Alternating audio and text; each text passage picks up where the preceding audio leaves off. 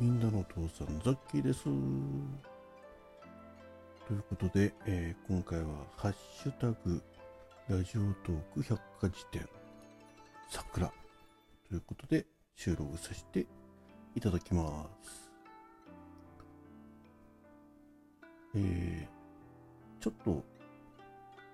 先日の収録でも触れたんですけどザッキーの生まれましたのは東京は小金井市というね、えーまあ、多摩地方、うんえー西の方ですね、えーまあ東京都の全体からいくと真ん中ぐらいなんですけどね。あの東西こう方向から見ると。そこにですね、えー玉川上水っていうのが流れています、えーボールの球ですね。なんて言ったらいいんだろう。あの「王」っていう字に点ね。はい。玉川。ね。はい。えーまあ、これのですねあの両岸両岸っていうのかな。まあ掘り込みの人工の水路なんですよ。そこの両岸にですね、えー見事な桜並木がございまして。で昔はですねまあ名称小金桜と言われるねまあ東京でもね有名な、えー桜の名所だったそうです。はい。でまあ今実家の方にもね月半分ぐらい行ってるんで、まあ、たまに小金公園の方母親と歩いたり、まあ、散歩したりするんですけどいささか古くなったね、えーもう大木になってましてね、えー、本当上水を覆うように、えー大きくなった桜の木だったのでまあいよいよね、えー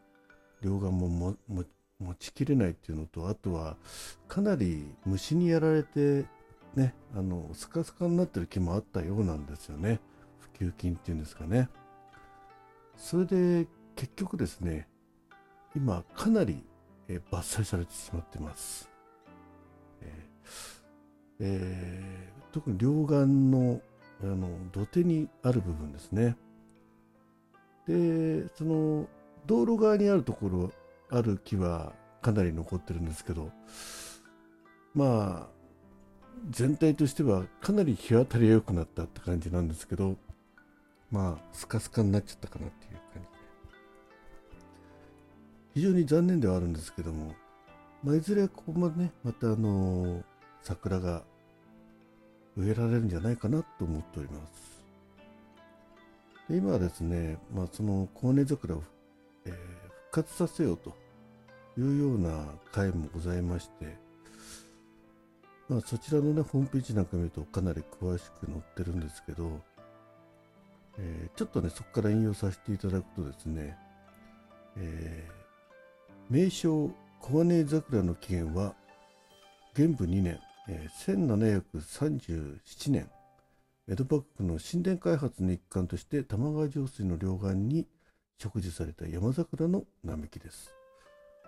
奈良県の吉野川と茨城県桜川から取り寄せたとされる由緒ある桜です。この山桜の並木は江戸時代から地元の農民たちにより守られてきましたが幕府の大官たちもざん？ぞ雑木の伐採やえ桜の苗木の捕食を進めるなどして桜を守る努力を続けて続けてきました。今危機的状況にある国の名勝小金井桜を私たちの代で絶やすことなく後世に引き継がなければなりません、えーということでねあの実はこの小金井桜ってあの日本の100 100名百桜っていうのかな に選ばれてるんですよね。ええなので、まあ、あのーさっきもねもうちっちゃい頃から春になると、えー、この多摩川のね両岸の桜とあと、えー、隣接してですね、まあ、市川地下江戸っていうのがありましてそれをまたいでいくと、えー、小金公園というね都立の公園があるんですけどこちらもまあその桜がの名称になってまして、えー、本当に大きくなった、えー、桜の木があのメインのね広場に両側にありまして本当に春になると見事で、えー、夜桜なんかでね、えー、皆さんがレジャーシートを引いてですねまあ酔っ払って大騒ぎする。まあちょっとコロナ以降ねそういった光景は見られなくなってしまったんですけど本当にあの、えー、散る頃になると桜吹雪がすごいしでかなり低いところまで枝が落ちてきてるんでね。本当はあの、えー、木のね、えー、根っこのところに座ってよくかって見てるだけでもね本当青空をバックに桜がねこうじらじら揺れてる姿なんかもね本当に綺麗です。で全体が桜になってるんでね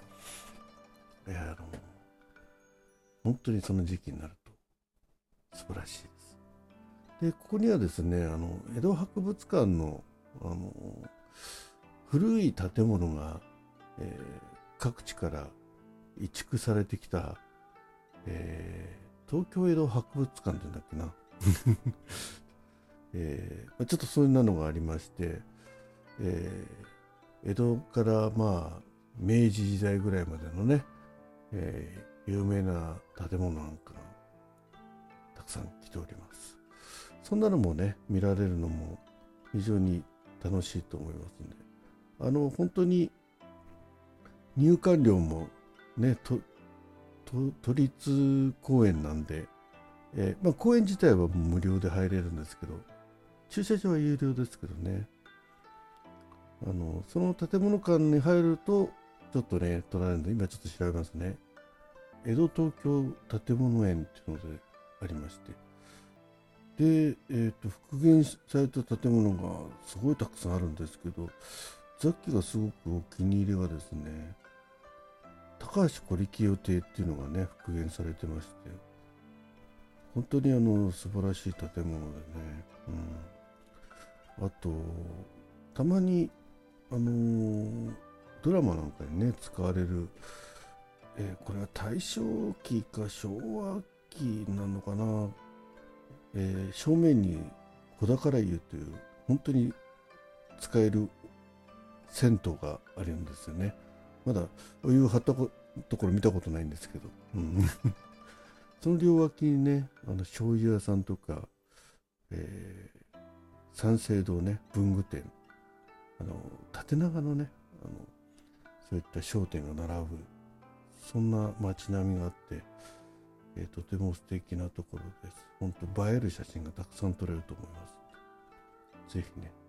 行ってみてはいかがでしょう。えー、この建物園自体は入るのにちょっと入園料取られるんですけどそんなに高くないんでね。うん。あのお子さん連れとかまあ一日遊べんじゃないかなあそこだったらね、えー、ちなみに大人が400円。ね。えー、小中え？小学生未就学児は無料ということで入れるそうです。えー、花見ね、と合わせて、えー、この公園で遊んでいくのもいいと思います。はい。ということで、あのー、小金桜ね、ぜひ、あのー、え、見に来てください。えー、アクセスは、うん、武蔵小金中央線のね、武蔵小金駅からだとバスでね、うん、10分、12、3分ですかね、バスで。あと、西武新宿線ですと、花小金駅。まあ、同じく、あの、小金行動、あ、小金街道のバスに乗っていただければ着きますので。え、駐車場もね、えー、結構台数止められるんで、え有料ですけど、え車でのご来園もできます。ちょっとね、あの、多摩川沿いがちょっと寂しくなっちゃってるんですけど、まあ、そちらの方も散歩してみていただけるといいのかなと思います。はい。ということで、えー、今回はハッシュタグ企画、えー、ラジオトーク百科事典ボリューム2ということでね、えー、桜を、えー、テーマにお話ということだったので、さっきの実家のから歩いて10分少々のところにあります、小金桜を紹介させていただきました。皆さんも桜にまつわる何らかのねお話、えー、まあ本当は専門知識の方がいいんでしょうけどあまり、えー、ザッキーの専門知識ないのでこんな形で紹介させていただきました。ではまた。